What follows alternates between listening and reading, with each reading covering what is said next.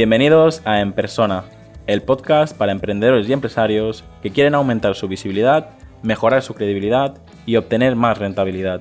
Para enviarme tu opinión sobre el podcast o contactar conmigo, escríbeme al formulario que encontrarás en llamopuyolcanchon.com barra contacto. La siguiente pregunta, eh, Lorena, es ¿qué es emprender para ti? Más o menos nos has comentado un poquito de, cuando estabas trabajando por cuenta ajena y ya tenías este proyecto en mente. Si quieres, cuéntanos eso. Eh, ¿Qué ha supuesto este, este cambio de trabajar por cuenta ajena a emprender? Que más o menos lo has dicho, pero creo que puedes profundizar un poquito más. Y luego, por si, recomiendas o no recomiendas eh, emprender en el momento en el que estamos y, y tú, en base a tu experiencia. Bueno, eh, voy a decir la típica respuesta que seguro que te lo ha dicho mucha gente, pero emprender es la, la, la clásica montaña rusa, ¿no? Yo definí emprender, fíjate, cuando yo lancé mi proyecto, digamos, o empecé, eh, hice, pues ya, ya ves, la, primera publicación en tu Facebook, ¿no? Para que la gente viera que, bueno, que habías cambiado de trabajo, de esto que Lorena dejó de trabajar, ¿no? Y empezó a trabajar en esto.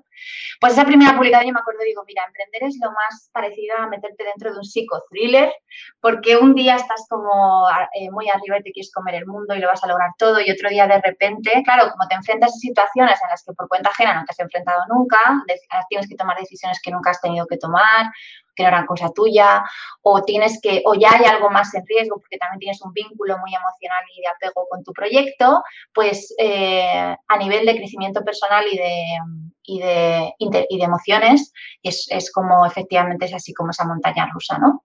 Pero reconozco que ha sido súper satisfactorio lo que decía antes, para mí emprender al final fue hacer realidad algo que estaba en mi cabeza y verlo tangible ahora me da mucha satisfacción y mucha felicidad y, y creo que es solo el principio. Si hubiera si tuviera que decir, o sea, si alguien me pregunta, Lorena, ¿es, buen momento este o no para, aprender, eh, para emprender? Yo le diría que depende del sector, que depende del negocio que quisiera emprender y que depende de muchos factores, ¿no? Pero que si en realidad está esperando el momento perfecto, no va a llegar, porque siempre le va a venir mal.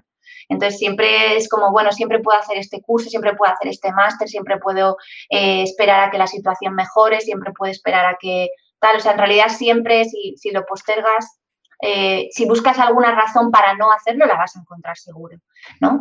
Entonces yo creo que yo les diría más bien que estudiaran su mercado, que estudiaran bien el tipo de producto o servicio que quieren ofrecer, que tengan bien estudiada a su cliente, que vean cómo lo, pueden ayudar y en base a eso que empiecen a, trabajar, a, ponerse una fecha para decir, bueno, pues a partir de aquí emprendo mi proyecto, ¿no?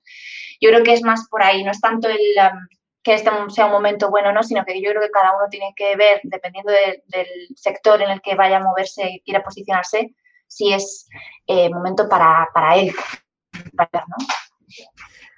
La verdad que sí, porque yo también, eh, al estar en contacto con varios emprendedores, pues ves ese momento que están trabajando por cuenta ajena, que están haciendo este pre-lanzamiento de su proyecto, luego eh, lo dan todo para, para conseguir hacer ese, ese, lanzamiento. Y ya no me hablo, no hablo de lanzamiento, del concepto de lanzamiento de, que hay hoy en día, sino de, de, simplemente arrancar tu proyecto.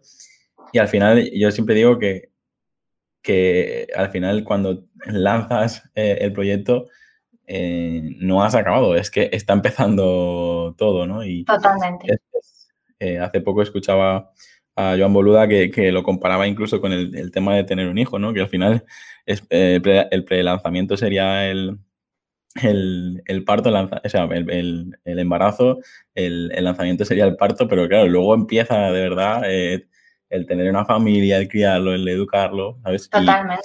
Y, es, y, muchas veces veo eso, el, emprendedor que se forma, que estudia y tal, pero al final tenemos que conseguir eh, estar en constante formación, porque si no el es lo que tú dices, es, muy fácil encontrar una excusa y decir, uy, venga, pues lo dejo, ¿sabes? Mm, sí. Y pues yo, me yo, me acuerdo también los primeros, los primeros eh, días, meses, semanas eran un poco así, porque yo decía, uff. Y luego cuando empiezas a ver un poco la luz que tienes los primeros clientes y tal, y, acabamos eh, trabajando, pues eso, 14, 15 horas, y dices, tu madre mía, para esto emprendí, de verdad, esto era, esto no era lo que yo tenía en mi cabeza, ¿no? Esta no era la idea, que aparte porque también muchas veces se romantiza mucho el, el, emprender y, hay que decirle a la gente que, está muy bien, que te puede ofrecer muchas cosas buenas, pero que también tiene muchas cosas malas. Elia Guardiola me dijo una vez, emprender es una mierda, pero no conozco a nadie que, que haya emprendido y que no, que no dijera lo volvería a hacer, ¿no? Porque realmente es un poco así, o sea, tienes que enfrentarte a muchas cosas y, y trabajarte a nivel personal, si estás tú solo, trabajarte a nivel personal también es muy importante. Hasta aquí el episodio de hoy. Muchas gracias por escucharme y por compartir el episodio en redes sociales. Suscríbete en iTunes, iBox, Spotify o YouTube. Encuentra este y todos los demás episodios en enpersona.com.